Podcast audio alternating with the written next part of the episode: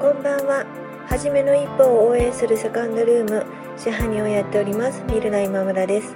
このチャンネルはカフェをやりたいという夢を25年間温め続けた私が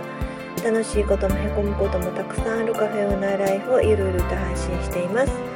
あなたの初めの一歩の背中を押せる一言がお伝えできたらなと思って作っています。本日もよろしくお願いします。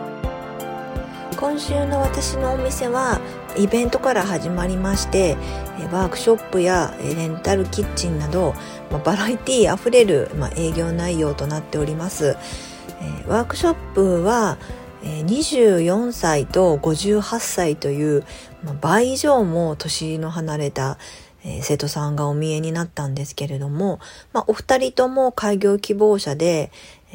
お話ししていると、まあ、これから自分がやりたかったことを実現させるのに、えー、とても夢に溢れていて、まあ、こちらも元気をもらえるような、えー、そんなレッスンになりました。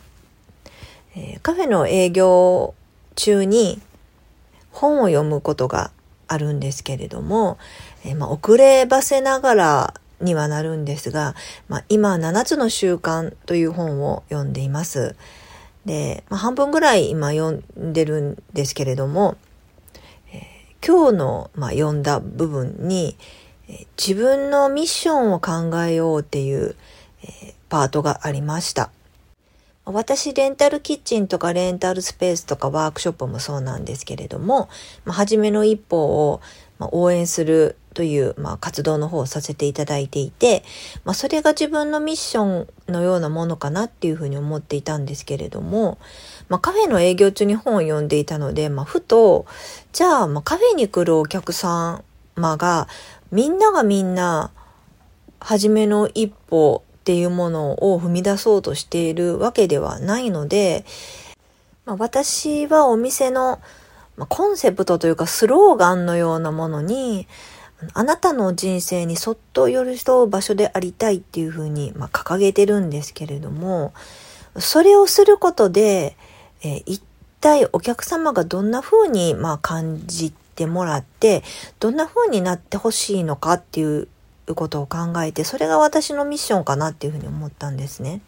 で、えー、今日たまたま、まあ、ある常連のお客様がお見えになって、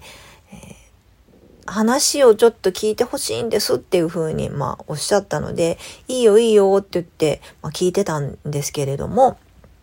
まあ、その話をすることで、まあ、自分のこう気持ち、もやもやした気持ちを一度リセットして、えー、明日また新しい気持ちで一日をまあ迎えることができるんだったら、えー、それは私の、まあ、一つの役目でもあるかなと思ったし、まあ、愚痴を聞くじゃなくても、まあ、お話をすることでまた何か新しい気づきがあるんだったらそれもいいなと思ったし、全然お話をしなくても、まあ、自分でうちのお店でこう時間を過ごすことで、まあ、自分の中でこういろいろ自問自答したりして明日につなげていくっていうのもいいと思うし結局カフェのお客様に対して私ができるミッションってそのお客様の新しい明日をできる限り気分よく迎えていただくことかなっていうふうに思いました。7つの習慣では自分のミッションが何かっていうのをはっきりさせることで自分が取るべき行動が分かって、まあ、唯一無二の自分になれるっていうふうに書いてあったんですけれどもそれがちょっと、まあ、腑に落ちたような気になりましてどんな時間があれば、えー、お客様が、えー、次の日を、えー、気分よく迎えられるかっていうのは当たり前だけれどもお客様によって違っていてそれを見抜いて、まあ、計らうというのが、まあ、自分のミッションでもあり、え磨かないといけないスキルでもあるのかなっていうふうに思いました。私は自分のお店のミッションが、まあ、イコール今の自分のミッションであるという捉え方をしていますけれども、まあ、この放送を聞いているあなたは自分のミッションをどのように捉えてらっしゃいますでしょうか？それは仕事を通してでも仕事とは全く関係ないところでもいいと思うんですよね。